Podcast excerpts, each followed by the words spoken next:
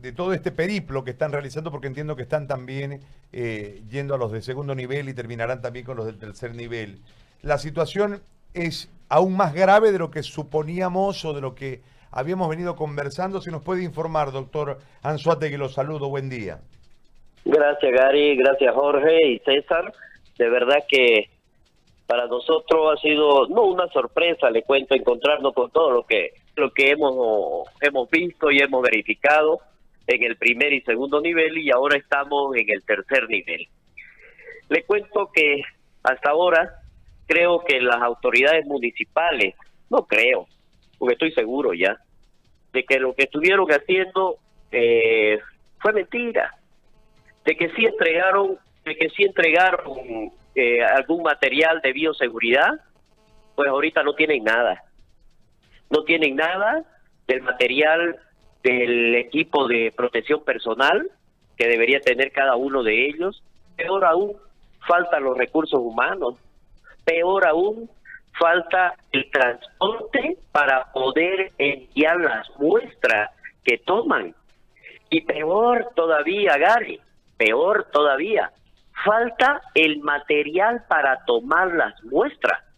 Responsabilidad, no quiero saber, no quiero saber, porque aquí nosotros estamos verificando en cada uno de los centros lo que falta, la falencia, la falta de un plan estratégico que debería haberle dado el municipio y que si se lo dio, se lo dio a media porque no complementó lo que debería complementar para ese plan estratégico o plan de contingencia, como fue el espacio físico, como fue recursos humanos, como fue el material de bioseguridad e insumos. Entonces, las cosas se hicieron a media se hicieron a media y nosotros vamos a dar una conferencia de prensa en esta comisión de crisis interinstitucional porque están están participando no solamente los profesionales en salud porque también está participando la Federación de Trabajadores en Salud. O sea, no le vamos a mentir nosotros, no le vamos a mentir al pueblo porque nosotros vamos a decir la verdad, porque al fin y al cabo, ¿a quién va a caer la responsabilidad? no van a decir, el municipio no me quiso atender. Nada, el médico fue el que no me quiso atender. Y cuando habla del médico, el pueblo se está refiriendo a todo el personal, pero lamentablemente nosotros somos la cara. Lamentablemente somos la cara. Entonces dice, el médico no me quiso atender.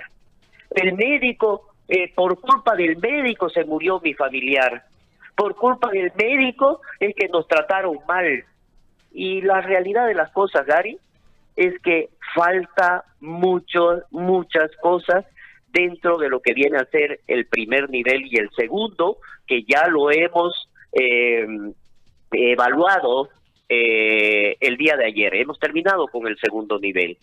Ya, entonces, nos faltan muchas cosas, Gary, y nosotros queremos tener un informe general del primero, el segundo y el tercer nivel para nuevamente reunirnos con el comité eh, técnico, con las mesas técnicas que estamos trabajando sobre ello, porque esta es una primera fase de ello, recoger la información real, la, la, información que nosotros estamos eh, viendo y observando, valga la redundancia, en cada uno de los, de los centros hospitalarios porque esta información la tenemos que plasmar luego en un documento, porque eso sí tiene que estar usted seguro, Gary, que esto se lo vamos a representar con documentos a las autoridades departamentales y nacionales, porque aquí no nos van a venir a mentir.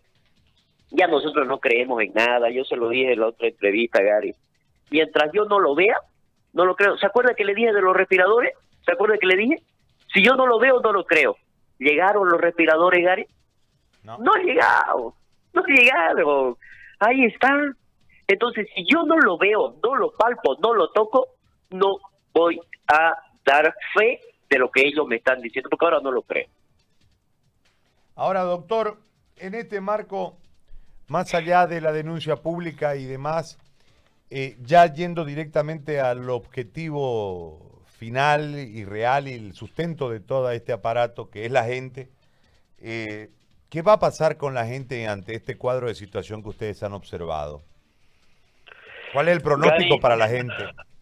Sí, Gary, de aquí a una semana vamos a tener más de un millón de gente en la calle. ¿Y sabe qué va a pasar? Lo mismo que pasó en Chile. Un rebrote. Hasta ahorita, hasta ahorita tenemos más de 2.000 pacientes eh, diagnosticados con COVID. Más de 2.000. Y yo también le dije, por cada uno que se diagnostica, uno se escapa. Se escapa. Es decir, que tenemos 4.000 pacientes con COVID. 2.000 diagnosticados y 2.000 deambulando. Y cada uno de ellos va a contagiar a tres más. Imagínense tener de aquí una semana, porque se acaba la cuarentena, y la gente va a salir eh, alocada a la calle como si estuviera presa y no guardando una cuarentena como debe ser que es por su propia salud. Va a salir a la gente, como lo está haciendo ahorita. Ahorita nosotros al llegar aquí al hospital San Juan de Dios, el hospital de niños y la maternidad, esto está como normal, está deambulando normal. Usted va a un mercado ahorita, Gary, está normal. En el kilómetro 6, en el kilómetro 6 ha mostrado imágenes, normal. O sea, eh, va a ser catastrófico. Vamos a volver igual que en Chile, volver a recrudecer la medida y ya no sé qué medida irá a tomar el gobierno ante todo eso. Y si nosotros no tenemos las condiciones, porque eso le estamos explicando a cada uno de los centros, nosotros hogares, tienen que decirnos la verdad, tienen que hablar con la verdad y no le tengan miedo a estas autoridades que están aquí presentes, porque ellos están presentes y se lo estamos diciendo así como se lo estoy diciendo a usted, así se los digo a los colegas, no le tengan miedo a ellos, porque después quienes van a entrar presos no van a ser ellos, van a ser ustedes. Así que por favor díganos qué es lo que tienen, sin tapuco y así es como nosotros hemos conseguido que ellos nos digan lo que falta y lo que si es que no se toman esas medidas con las recomendaciones que nosotros vamos a dar con los planes estratégicos que vamos a tratar de evaluar nosotros con cada uno de los perdón de realizar con cada uno de los directores, con los gerentes, porque ahora estamos con los terceros niveles, porque tiene que haber una relación y una coordinación entre el primero, el segundo y el tercer nivel, porque el problema es del primer nivel. Me llegaron los pacientes, estoy viendo en mi sala de observación y no tengo a quién derivar porque el segundo nivel no tiene espacio. Y el segundo nivel dice, yo tengo pacientes graves, que tengo dos entubados ambuceándolo, pero el tercer nivel no me lo quiere recibir porque no tiene espacio y ahora nosotros queremos escuchar eso, Gary. Los hospitales COVID los hospitales COVID que se están este, armando ahora ya y están funcionando a media porque es así. Pampa de la isla no tiene toda su capacidad que debería tener porque faltan recursos humanos y faltan equipamientos. Eh, Montero, que supuestamente hoy día se va a abrir como hospital COVID, eso va a descongestionar un poquito, va a descongestionar un poco lo que es Santa Cruz, porque de ahí nos lo mandan a nosotros. ¿Ya? Ahora acá, con la apertura de los centros de, aislamiento respiratorio que se han abierto, puede descongestionar en cierta medida, puede descongestionar en cierta medida, pero no se le está dando solución, no se le está dando solución. Se necesitan medidas más estrictas, como es de una vez por todas, como es de una vez por todas, tratar de, mm, de habilitar un centro hospitalario o de una vez que se contraten los hoteles. El Radisson, el Radisson ofreció a 25 dólares día desayuno, almuerzo y cena y dos veces por, porque yo participé de esa reunión, la cual se la llevó a la arquitecta, a la alcaldesa, para que pueda analizarlo y pueda ver y considerar, porque se gasta menos que a un paciente se pueda tener en un centro de aislamiento que ahora lo tiene. Entonces eso también es algo real. Eso es algo real, no existe una coordinación, no sé qué están buscando, no sé qué están esperando, que tengamos nosotros gente que como ahora se está muriendo en las calles, en las ambulancias, eso es lo que está buscando. O sea, si no nos sentamos, Gary, y no hacemos lo que nosotros ahora responsablemente los profesionales en salud, tanto el Colegio Médico como el FECIRME y las otras federaciones estamos realizando porque estamos visitando y luego para sentarnos con las mismas autoridades y si no nos escuchan, entonces Gary tendríamos que levantar las manos nosotros, tendríamos que levantar las manos y decir trabajamos con lo que hay y nuestro paciente será el que va a padecer todo. Doctor, una consulta. Eh, sabemos que ha tenido una reunión en el hospital de niños y nos había, nos, había, nos había llegado em, información de que hay muchos problemas en ese hospital, que se habían tenido que cerrar diferentes salas de especialidades para em, habilitar em, el tratamiento del COVID. ¿Cómo es la situación de este hospital eh, y cuál es la perspectiva? Porque hay mucha gente que no quería que este hospital sea o se atienda COVID. Así es, César, ¿no? Sí, sí, sí, sí, doctor. Sí, César, escúcheme. Ahora ya no va a haber, no va a haber, y escúchenlo bien también la población, ya no va a haber de aquí en adelante que el profesional se oponga y que diga no queremos que nuestro hospital sea COVID, no queremos. Y la población no puede decir no quiero que ese hospital, porque ¿sabe qué, César? Va a haber en un momento todos vamos a enfermar de COVID ya sea leve, ya sea moderado, ya sea severa o asintomático. Vamos a enfermar. Y vamos a necesitar de ese hospital en el cual yo me opuse a que no sea. Entonces, me va a disculpar usted, César, pero es que eso me salta, ya porque no puede ser que nosotros como profesionales nos opongamos a una realidad. No puede ser que yo, población, me oponga a una realidad.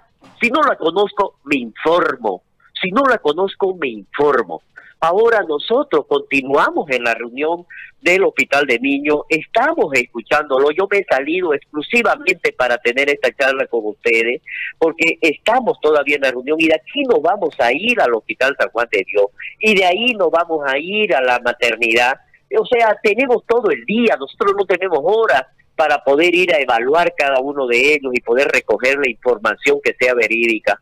Entonces, eso es esa lo que está pasando, entonces no lo podemos oponer a nada. Y eso es lo que hemos venido ahora para tratar de coordinar y formar un plan de contingencia, un plan estratégico que sea el más adecuado, el más beneficioso para, para la población y el más beneficioso para el profesional en salud. Entonces, César, Gary, Jorge, eso es lo que está sucediendo y a nosotros nos apena como profesional poder eh, realizar esta tipa, este tipo de evaluación porque no nos competía a nosotros realizarlo, sino que eh, le compete a las autoridades poder prever y poder eh, subsanar la problemática antes de que nuestros profesionales lo sufran. Doctor, le hago la última consulta para que usted vuelva a su reunión. Por favor. Mire, yo tengo un dato de una situación que sucedió ayer en el Bajío en el Hospital Bajío del Norte. Ya, sí, sí, este, estuvimos ahí. Dos pacientes en emergencia, el personal tratando de salvarlo, y en la puerta, tres ambulancias esperando turno. A una de las ambulancias se le acaba el oxígeno y el, el paciente fallece.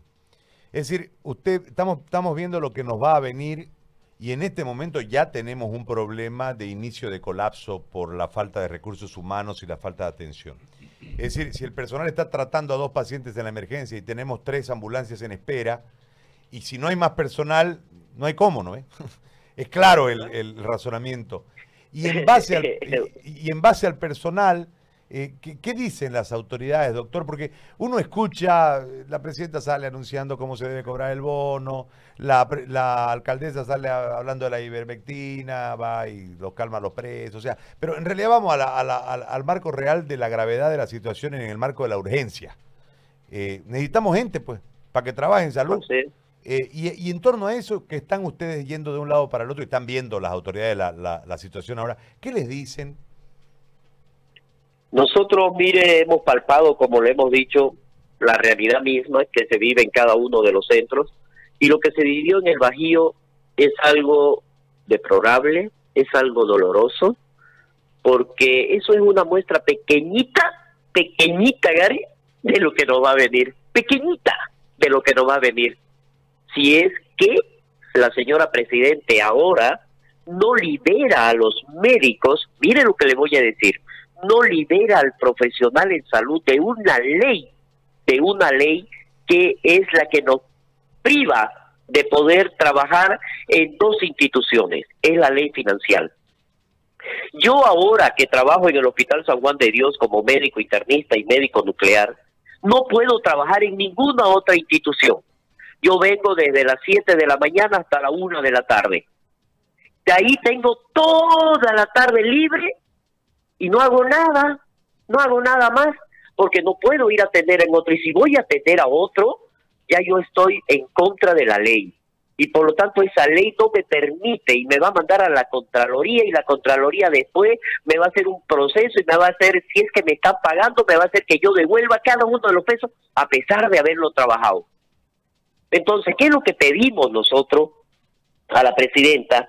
Que esa ley, que si ya bien la ha abrogado hasta que termine la pandemia, eso es, de aquí dos, tres meses, nos la vuelve nuevamente a habilitar y otra vez los profesionales de salud quedan. ¿Y qué va a pasar pues con la pandemia? ¿Se acabó la pandemia?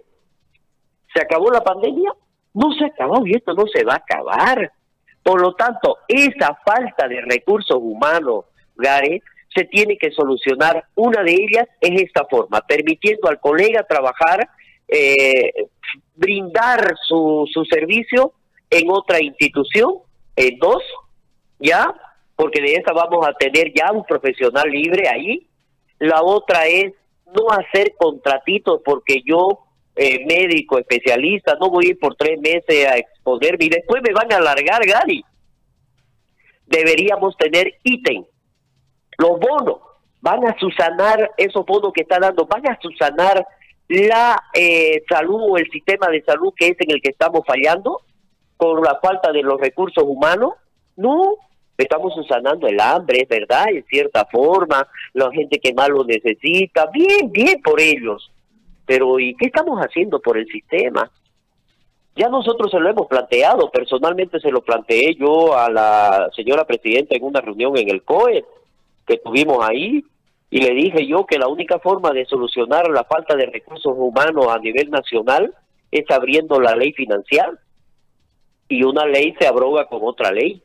Y eso es fácil, ella es la presidenta, ella es la presidenta, entonces se puede abrogar, que se busque la forma de cómo hacerlo lo más antes posible, porque si no va a haber. Que diga ahora este se van a habilitar hay 200 ítems para la ciudad de Montero para el hospital Caramba, ¿y los profesionales? ¿De dónde los sacamos? Si todos están trabajando, ¿será que iremos a llegar a 100 de ellos? Si no hay más, lo que no hay son los profesionales, pero podemos nosotros hacer que existan mediante esta habilitación de la ley financiera. Mejor dicho, la abrogación de la ley financiera. Muy bien. Doctor, lo dejamos en libertad. Le agradecemos muchísimo por interrumpir un minutito su, su reunión para conversar con nosotros. Muy amable, doctor Anzuati. Gracias. Gary, siempre es un honor charlar con usted. Siempre usted bien elocuente en sus preguntas y nos trata de, dar las ideas para poderla expresar. Le agradezco Gracias, Gary. Gracias a usted, muy amable. Bueno, Wilfredo Banzuategui, presidente del Colegio Médico. Ahí está el cuadro de situación.